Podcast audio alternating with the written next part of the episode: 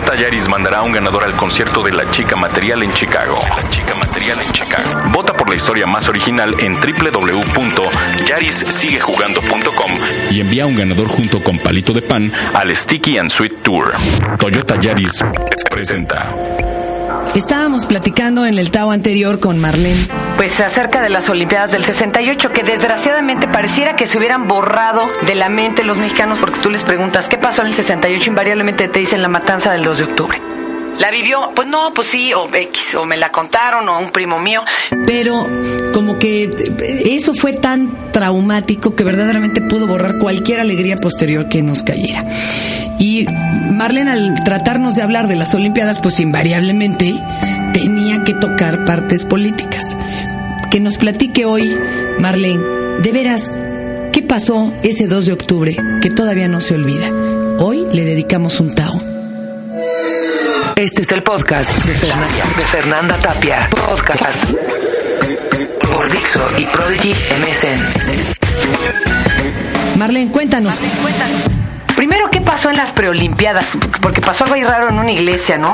No, lo que pasó fue que eh, se quemó la catedral, el altar del perdón, lo que te comentaba hace ¿Cómo no se fue entera? Ah, perdón, perdón. no. Yo estaba estudiando turismo y es de donde nos llamaron eh, los del comité. Y yo digo que todo es eh, parte de, ¿no? Porque luego a la época de cuando hubo el 68 en Tlatelolco, ¿tú crees que abrieron las puertas de la iglesia? Y a mí siempre me parece que son como símbolos, en cierta manera, premonitores, ¿no? Como cómo se quema el altar del perdón Qué raro. y cosas por el estilo. Oye, a ver, como ideas, ¿qué ambiente imperaba en el mundo? Porque había como muchas revueltas en Francia, incluso en Estados Unidos, en una universidad específica, ya había como roces, ¿no? En España, en todos En lados. Berkeley. No, pues en todos lados, Francia, Estados Unidos. Y aquí eh, surgió hasta por la bronca y nomás de un muchachito que se peleó con otro, y luego entra la policía a buscarlo a un salón y moco. Sí, yo Se creo que la paranoia y el miedo de que no fueran a, a afectar en lo más mínimo eh, lo de las Olimpiadas, porque sí lo prepararon muchos an- años antes, en el sentido de promoción. Entonces quería que todo fuera blanco, así como decía Díaz Ordaz. Pues aquí hemos tratado de que no entre nada de esta maldad, sin embargo él era el diablo.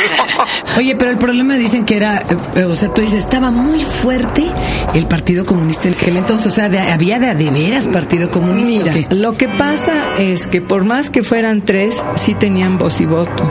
Luego estaba la, lo de los ferrocarrileros, que también unos años antes o meses antes habían estado, años antes, haciendo el sindicato una huelga, se levantaron. Entonces, todo el país y el mundo estaba convulsionado. Entonces, se agudiza cuando los los estudiantes hacen su comité de huelga y que duró casi dos meses y pico. Entonces la gente se va uniendo porque tenían, sin saberlo ellos, una convocatoria impresionante. Es decir, nadie había tomado la batuta, tenían la voz y cuando alguien tiene la voz, pues ahí va uno todos. Los demás no se atrevían, pero ya los estudiantes se armaron, se fajaron los pantaloncillos y dijeron, bueno, esto no puede seguir. Además de todas las injusticias y problemas de que no había libertad de expresión, eh, había que cuatro o cinco canales de televisión todos limitados, el periódico. Había muchos limitado. ademases, ¿no? O sea, Bueno, además, así es, porque también eh, le entró la paranoia a Estados Unidos, dice, si se mete eh, A México. No acababa de pasar la revolución cubana, no hace tanto, en el 59, entonces si se meten los rusos, entonces los rusos que sin querer queriendo, dime tú, si no también son imperialistas, entonces eran los dos grupos en contra y México como, como sándwich tratando de pararse el cuello en todo, eh, dijo, pues no, imposible. Además Estados Unidos mandó armas y gente para, eh, para disturbios y todo esto. alguna vez una declaración bien rara la tigresa, Mm. que de todos he sabido que la señora pues tenía sus quereres ahí con Díaz Ordaz Ella jura que Díaz Ordaz no tomó ni la decisión, que le informaron. Ah, no lo dudo. y mencionó Tantito. pues los nombres del que se manejaban siempre, no del, del señor Echeverría, de también del Rosal, Coronel Rosal, vamos, de otras personas ahí Yo creo que involucradas. que Oiga, es- no estoy queriendo limpiar el nombre de nadie. a mí No, ni vale la pena, no pero lo que creo que ahora es importante, uno, hay un memorial en el conjunto cultural Tlatelolco impresionante. Está ahí por el de Lo Relaciones Exteriores y Relaciones ve hacia la plaza, ¿no? Y te da escalofríos porque justamente está la plaza, ¿no? A donde pasó. Ahora, una amiga nuestra muy cercana, Marieta Teuscher, perdió la vida ahí. que es de la que se basan para inventar el personaje de Regina. fíjate que eso es una mala porque ella no fue decán, no fue decán Ni en si- las ¿y qué Olimpiadas. esas ella horas? se fue con una amiga que creo que se le botó un poco el coco después, eh, se fue, a- no quiero decir nada porque si esto va al aire luego me vayan a meter al bote por andar declarando que a alguien se le botó el coco. Estamos ¿no? haciendo suposiciones. este, ella fueron al cine o a un evento cultural que había allí, un cine no tan lejos de Tlatelolco, y como curiosas se fueron a ver lo de la manifestación. Y fíjate lo que es irónico o absurdo o loco. Hay una placa de piedra con treinta y tantos nombres. Ahí está Marieta Teuscher, Mariana Teresa. ¿Y qué pasó con los dos 300, 400, 500 o cuántos Bueno, que de eso han muerto, nadie no? acusa de recibido. Pues eso es lo que pasa, eso me parece Y- increíble. Y mi madre decía que con mucha indignación veían como en la tele. Mi mamá, al ver, cuando tomamos, ella y yo estábamos cercanos a la Mm. plaza. Tomamos un taxi que traía un hoyo de bala. Y le dijo el anciano a mi mamá, súbase porque ya empezó la revolución. Ay, Mi padre, que tenía la paranoia de la guerra civil española y de la Segunda Guerra Mundial, agarró la maleta, agarró su bandoneón y dijo: Mañana nos vamos, saquen los pasaportes, ¿no? Y al otro día amaneció y no pasó nada. Entonces nadie daba crédito y prendías la tele y no pasó nada. No, Ahí no. estaban estos noticias sus cotorreos. clima. Y decía don Jacobo, porque él después lo explicó, esas eran sus órdenes, Que invitaba a la gente que hubiera, que su hijo hubiera desaparecido o algo, que se presentara en el canal y tenían a la gente haciendo cola y nunca los pasaban y, a- y al aire decían, ya ven, no viene nadie. Eso es una de las cosas que más indignó a la opinión pública. Pero bueno, esto que pasó y de lo que no se podía hablar en público, eh, ¿a ti cómo te tocó? Está, ¿Tú cómo te enteraste? ¿Y qué les decías a esos deportistas que tú estabas guiando en la Olimpiada? Había una, ¿cómo se dice? Comanda. Ajá. ¿O cómo se Te dice? tiraron línea. Me tiraron línea, bueno. Ay, tan que por favor tratáramos de evitar ese tema. Yo tengo un hermano, Felipe Ehrenberg, que siempre muy joven fue medio alevestroso y estaba metido en todas estas cuestiones. Es más, al final él se autoexilió de México y se fue a, Europa, a Inglaterra. Y mi padre, este, y, y yo estaba estudiando en la escuela de traductores también, es que me metí a varias escuelas. Y le dije, oye, vámonos. Y salía la marcha del silencio en antropología. Esa tan famosa. Esa, esa sí nos pareció muy importante porque qué, qué interesante, ¿no? El estar callados y es cuando dijimos más, pues. Entonces, Y yo- se quejaban de eso, de Sí. que no se les permitía decir. Sí, no, precisamente. Yo participé en un cacho. La verdad que mi papá me dice, antes de que algo pase, vente, vámonos a la casa porque me acompañó un cacho. Felipe se fue hasta el Zócalo, etcétera. Y por otro lado, lo del 2 de octubre, pues la verdad es que yo no estaba estudiando en la UNAM, ni ningún politécnico, ni vocacional, ni prepa, ni nada. Yo estaba en pequeños eh, institutos independientes y no soy muy eh, guerrillera, soy activista y defiendo la naturaleza, pero no, parec- no me parecía, pero cuánta gente de mis amigos más cercanos hasta los metieron al campo militar uno, Wow. este, otros se quedaron en el bote unos años. Bueno, en lo que contaba don Gilberto Rincón, que en paz descanse, le están haciendo el juicio Y lo acusan de arrojar granadas. Y entonces don Gilberto tenía una discapacidad muy notoria Ah, sí. en sus manos y sus brazos. Y entonces don Gilberto, con ese sentido del humor que siempre lo acompañó hasta en los momentos más rudos, le dijo al señor juez, discúlpeme, eh, señor juez, pero será que las haya yo pateado, porque tanto como lanzarlas no puedo, ¿no? Ándale. Sí, mira, ya sí. burlándose, ¿no? De Pues sí, de la de por sí era un militante bastante activo. Y les dijeron ustedes, ustedes no pueden hablar de esto con los deportistas. Ellos se enteraban por el, el hablar de la gente, como no se enteraron de nada. Mira, los de Alemania No vieron esas palomas de la paz manchadas con pintura roja. los tenían muy, muy limitados. Lo único que les daban permiso es que se fueran a la casa de mi padre, que estaba en Cuernavaca, en grupos de 30, en un autobús vigilado.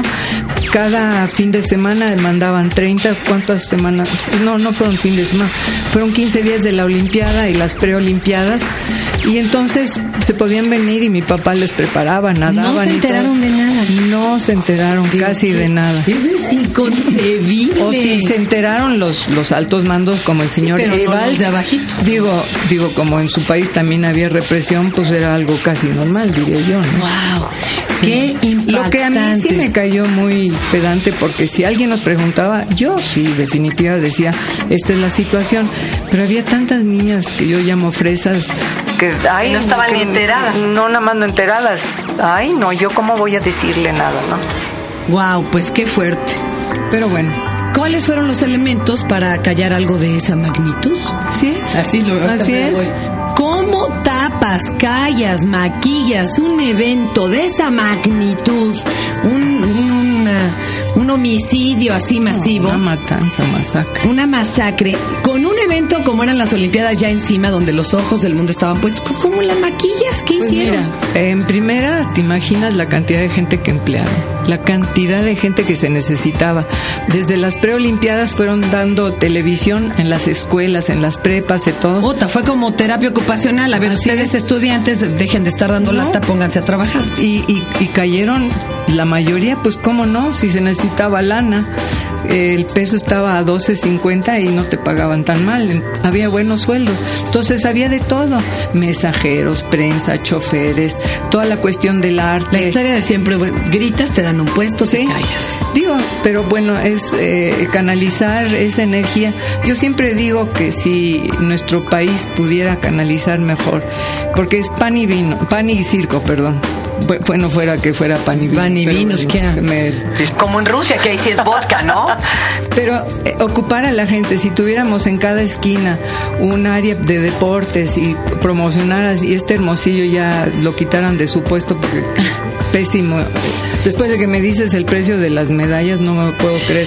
¿Cuánto se llevó el guate? No, bueno, aparte. Entonces yo digo que en cada esquina debe- debería de haber una, un área deportiva y con eso estás ¿Cómo no? canalizando Cada vez hay fuerzas. más cantinas. Ah, sí, es cierto. Es el sano deporte, bueno, o del consumismo, no el sano deporte, el consumismo, una tiendota. Oye, Marlene, yo te voy a invitar a que en otro town nos platiques qué se dejó sembrado. A raíz de eso y de las Olimpiadas Culturales y todo esto que se propuso del turismo ecológico, que nadie sabía de qué se trataba. Otro día platicamos. Muchas gracias, Marlene. Ándele pues. De veras, no lo olviden, porque aquello que se olvida, nos estamos condenando a repetirlo. El otro día traíamos una discusión, mis amigos y yo, acerca de por qué habían volado los boletos de Madonna, si el disco se había vendido tan poco. Y la verdad es que Madonna tiene una trayectoria que, vamos, indiscutiblemente marcó diferencias en la música. Hay un, hay un antes y después de Madonna, eh, vamos, le pese a quien le pese. Yo recuerdo, por ejemplo, cuando ella apareció en sus primeros videos. Pues sí, MTV tenía algunos videos. Sin embargo, como que se desató el boom en ese momento y era importante entonces también ver al artista. Sí, tal vez las rolas no eran lo suficientemente trascendentes como para no necesitar el video. Frank Zappa decía, es que ver un video de una rola es como ver la película de un libro y a veces pues simplemente te decepciona. Con Madonna era todo lo contrario, había que ver el video. Se le hicieron incluso parodias, ¿se acuerdan? Con Weird Yankovic a las rolas de, de Madonna. Y posteriormente, bueno, pues ya se, se decretó como que ella fue la primera sex symbol de los videos y de esa industria que en ese momento empezaba y ya se le reconocía como tal. Otra cosa que marcó Madonna, Es moda. Ella indicaba cómo se debía de vestir uno durante diferentes años, bueno, más de toda una década. Ella decía si salías con brasier y así, de plano, el brasier y la blusa así ligeramente como que para taparte, pero, pero el brasier en la calle, si te colgabas un crucifijo o qué se valía y qué no se valía. Eh, estos tops así con puntas como de cohete señalándote inquisitivamente. Algo más que Madonna puso de moda es sí, se vale hacer escándalo y que además te lo festejen o te paguen por ello y que eso ayude a vender o no un disco. Lo sigue haciendo. Hay quien dice que se ha llenado de rumores y escándalos a últimas fechas porque una mamá de 50 años pues eh, no vende lo suficiente. Sin embargo, yo sigo insistiendo, no importa que no se haya vendido el disco, ¿por qué volaron los boletos en todos los países? Es dueña de varios videos que han sido censurados no solo por lo sexual, sino también por cuestiones contestatarias y de guerra, y ella está poniendo el dedo en la llaga en muchas cosas. Por ejemplo, se aventó un hijo casi casi de adado y no le dio pena decirlo y a los cuarenta y tantos años. Y además tampoco le dio pena eh, referir internacionalmente de forma abierta que la maternidad tiene muy poco de poético y que fue el momento en que más fea y sola se ha sentido en su vida. Después se casa así con un inglés y ahora trata de ser una gran señora inglesa, montar a caballo y se dio un costalazo que causó la risa de algunos ingleses que todavía no se la creen. Pero bueno, ahí está Madonna haciendo una super gira. Todavía además hay algunos necios machistas que dicen, pero ¿cómo? Si ya es una vieja de 50 años. ¿Cómo se atreve a bailar casi desnuda? Qué bueno que lo haga. ¿Saben por qué? Porque esto va a marcar y va a señalar que sí, se vale seguir siendo sexy a los 50, a los 60 y se vale seguir teniendo sexo a la edad que se quiera. Por favor, ya bórrense de la mente de que sus abuelitas son la virgencita. O sea, ellas pueden hacer y tener ganas, bueno, Lo que quieran. y por cierto, hablando de la chica material, Toyota sacó un concurso donde envía a una persona a ver el concierto. Ajá, no aquí en México. Sino en Chicago y con todos los gastos pagados. Ya saben, Toyota y Palito de Pan ¡Ay, palito de pan! nos pusieron en charola de plata unos boletos para que podamos ver el Hard Candy como debe de ser. ¿Y quieren saber más al respecto? ¿Participaron en la promoción? ¿Quieren ver como Palito de Pan? ¿Nos mueve más seguros por la ciudad? Solo hay que visitar www.toyota.com.mx. Y van a ver como gracias a Yaris de Toyota Las cosas tienen una vista diferente.